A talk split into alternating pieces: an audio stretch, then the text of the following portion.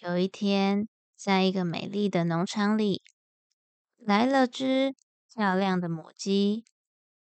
这只母鸡有一身金黄色的羽毛，非常漂亮。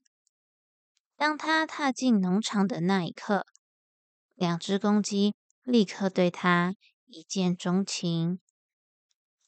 两只公鸡分别是一只瘦弱的。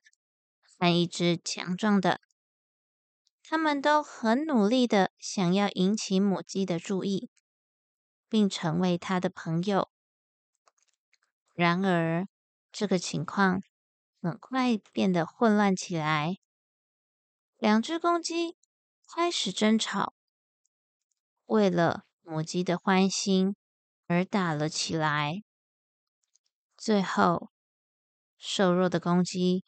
被强壮的公鸡打败了，他只好躲进了鸡舍，感到非常难过。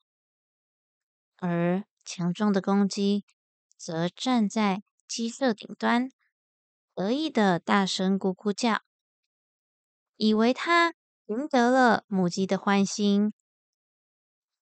然而，就在这时，一只巨大的老鹰。